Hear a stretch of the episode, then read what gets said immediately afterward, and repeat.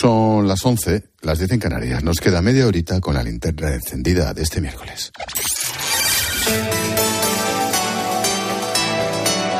Con Expósito, la última hora en la linterna.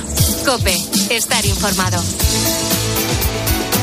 Llegamos al final de un día en el que el Tribunal Supremo ha rebajado otras dos condenas a agresores sexuales y la audiencia de Palma ha dictado la excarcelación a la calle de un violador.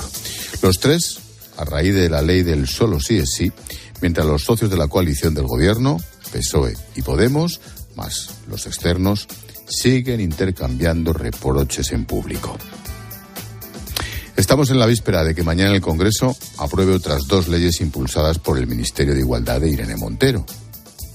Me refiero a la ley trans y a la nueva ley del aborto que va más allá aún de la que hace unos días avaló el Tribunal Constitucional, aquella ley de Zapatero. Empiezo por esta última. Se va a permitir abortar a las chicas a partir de 16 años sin permiso paterno. Desaparece el periodo de reflexión a las embarazadas, se garantiza el aborto en la sanidad pública y se obliga a crear listas de profesionales objetores. Ojo, Maribel Sánchez.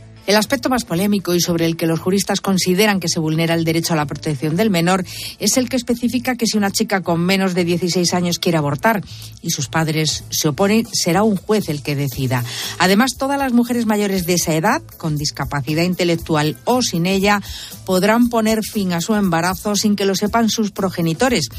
La ley elimina también los tres días de reflexión que tenían las embarazadas antes de someterse a un aborto. Tampoco recibirán información sobre las ayudas a la maternidad que les pudieran hacer cambiar de opinión y recoge el acceso gratuito a la píldora del día después. Con esta reforma se garantiza además el aborto en la sanidad pública y obliga a crear listas de profesionales objetores que ayudarán a garantizar que haya siempre personal sanitario para esta práctica.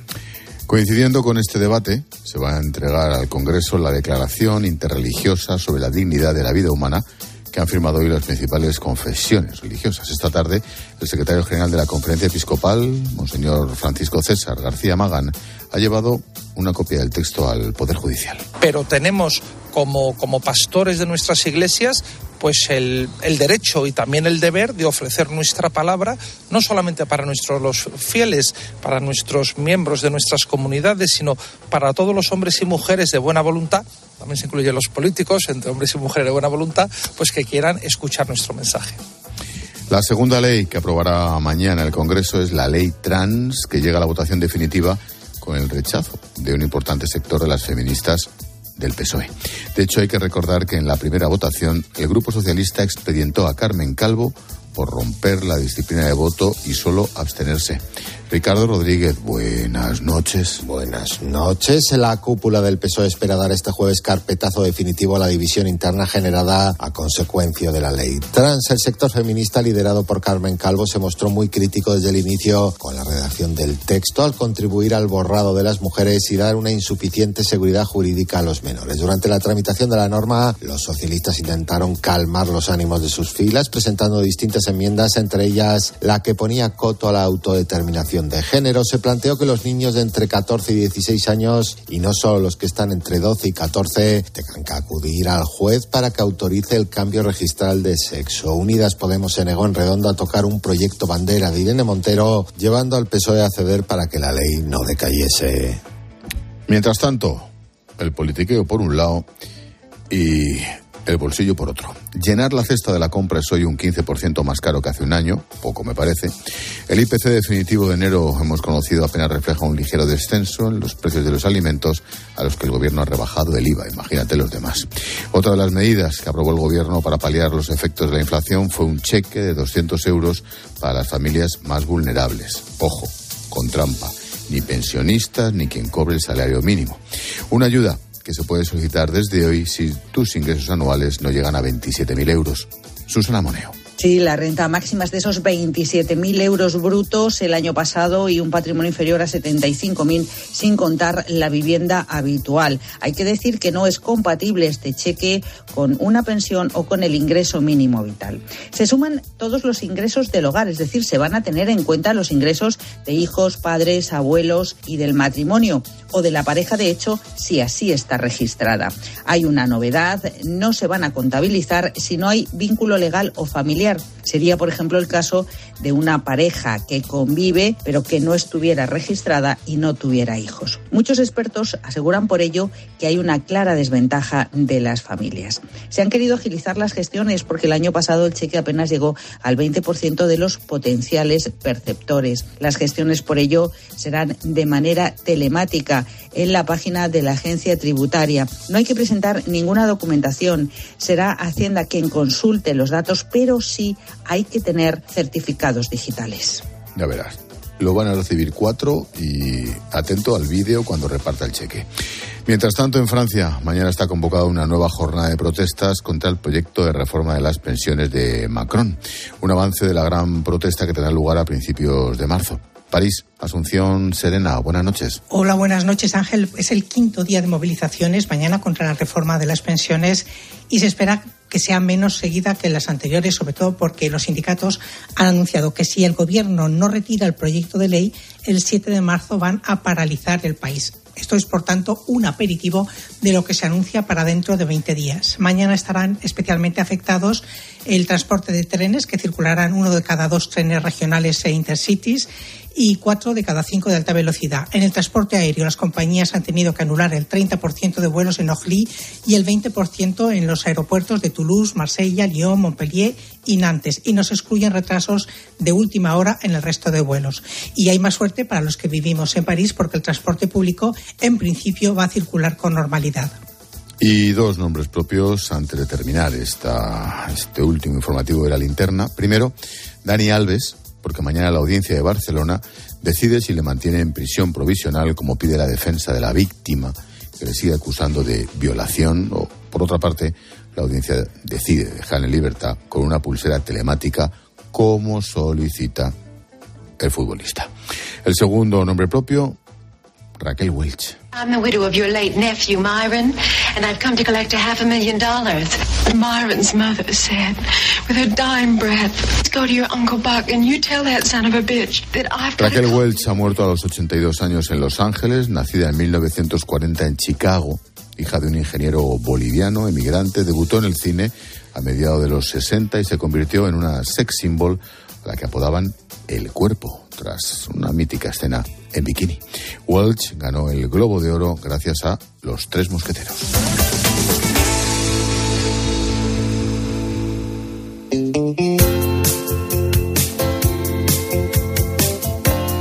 Expósito. La linterna. Cope. Estar informado.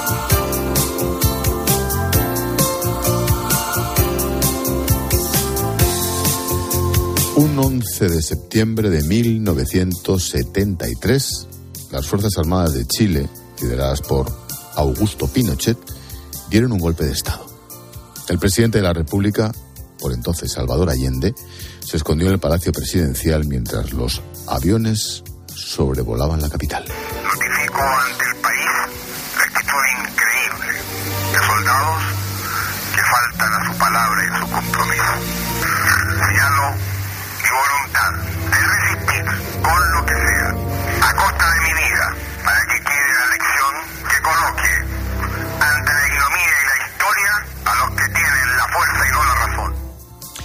Allende se suicidó antes de que los militares entraran en su despacho. A los pocos días, el poeta y premio Nobel Pablo Neruda se plantea el exilio a México para liderar la oposición contra el dictador Pinochet. Pero Neruda muere el 23 de septiembre, 12 días después del golpe de Estado. En el momento pensaron que se debía al empeoramiento de su estado de salud, padecía cáncer de próstata, pero 50 años después, un informe pericial ha concluido que Neruda fue envenenado. Necane Fernández le pone el lazo a la linterna con esta historia para la con esta historia para el recuerdo. Necane, ¿qué tal? Buenas noches. ¿Qué tal, Ángel? Parece mentira, ¿eh? Ahora te estaba escuchando que el caso del fallecimiento de Pablo Neruda se vaya a resolver 50 años después. Su muerte fue traumática para los millones de chilenos que veían cómo su país caía en manos de los militares. El ejército estaba en las calles, desfilando armados y la gente, muerta de miedo, se atrincheraba en sus casas. La de Neruda en Santiago era un símbolo de resistencia, le decían la chascona. Ese lugar era tan importante que fue objetivo de los vándalos del nuevo régimen. Los simpatizantes la destrozaron, rompieron los cristales de las ventanas, los barrotes, todo. La lluvia se coló en las estancias de la casa y el suelo se convirtió en barro. Pero esto no le importó a la viuda del poeta. Matilde Urrutia, así se llamaba esta mujer, tendió tablones sobre el barro para velar el cuerpo de su marido. La familia tuvo que sacar el ataúd de la casa en secreto para que los militares no le cortaran el paso. La gente, los vecinos de Neruda, empezaron a rodear el ataúd y caminar al lado de la familia. Se unían así al poeta para llorar su muerte. Eran tantos que los militares no pudieron hacer nada para evitar esa aglomeración que a cada paso aumentaba. Gritos de Pablo Neruda presente ahora y siempre. La gente se asomaba a las ventanas para ver qué estaba pasando. Nadie decía nada, pero sus caras hablaban por sí solas. Era la primera manifestación multitudinaria en contra del régimen de Pinochet. Neruda se convertía en un símbolo de resistencia. Por eso, las personas que lo conocieron y le acompañaron tuvieron que esperar a que terminara la dictadura militar en 1990 para empezar a investigar las causas de su muerte.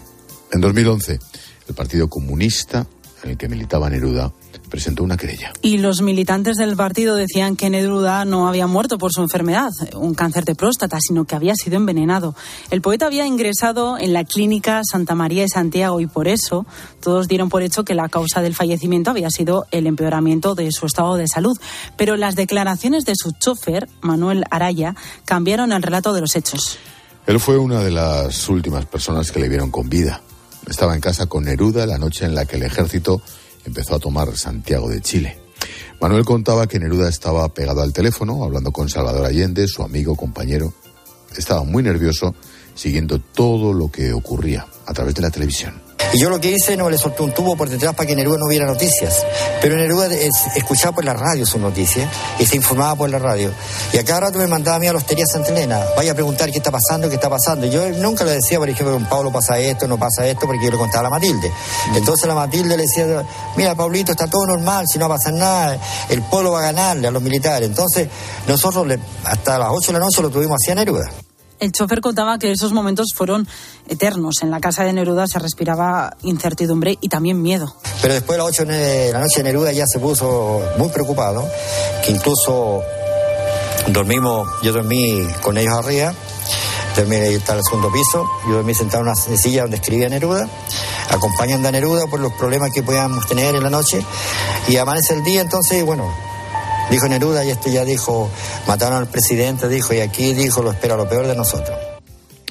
No fue hasta el 8 de abril de 2013, dos años después de que se presentara la querella, cuando el magistrado aceptó exhumar los restos de Neruda.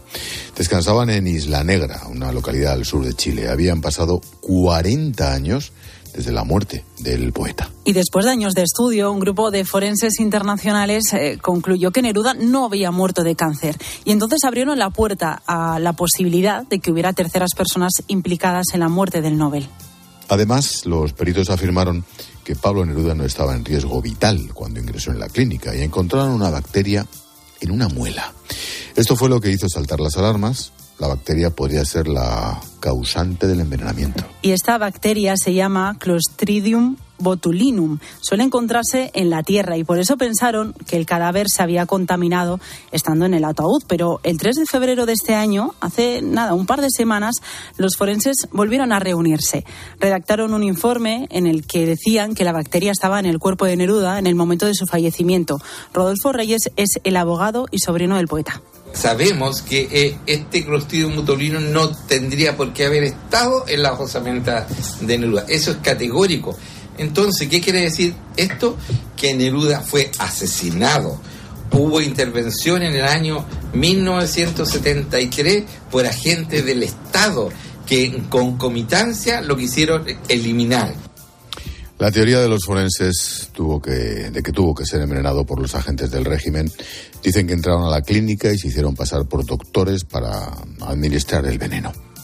Este avance en la investigación puede ser el principio, ahora queda un largo camino por delante. Paola Plaza es la ministra de la Corte de Apelaciones de Santiago de Chile. Ahora viene una fase de estudio, de revisión, no solo de estos informes, sino de lo que fue la labor desarrollada por los peritos en las sesiones del panel, los demás informes periciales que rolan en la causa, el cúmulo de antecedentes investigativos y las múltiples versiones de, eh,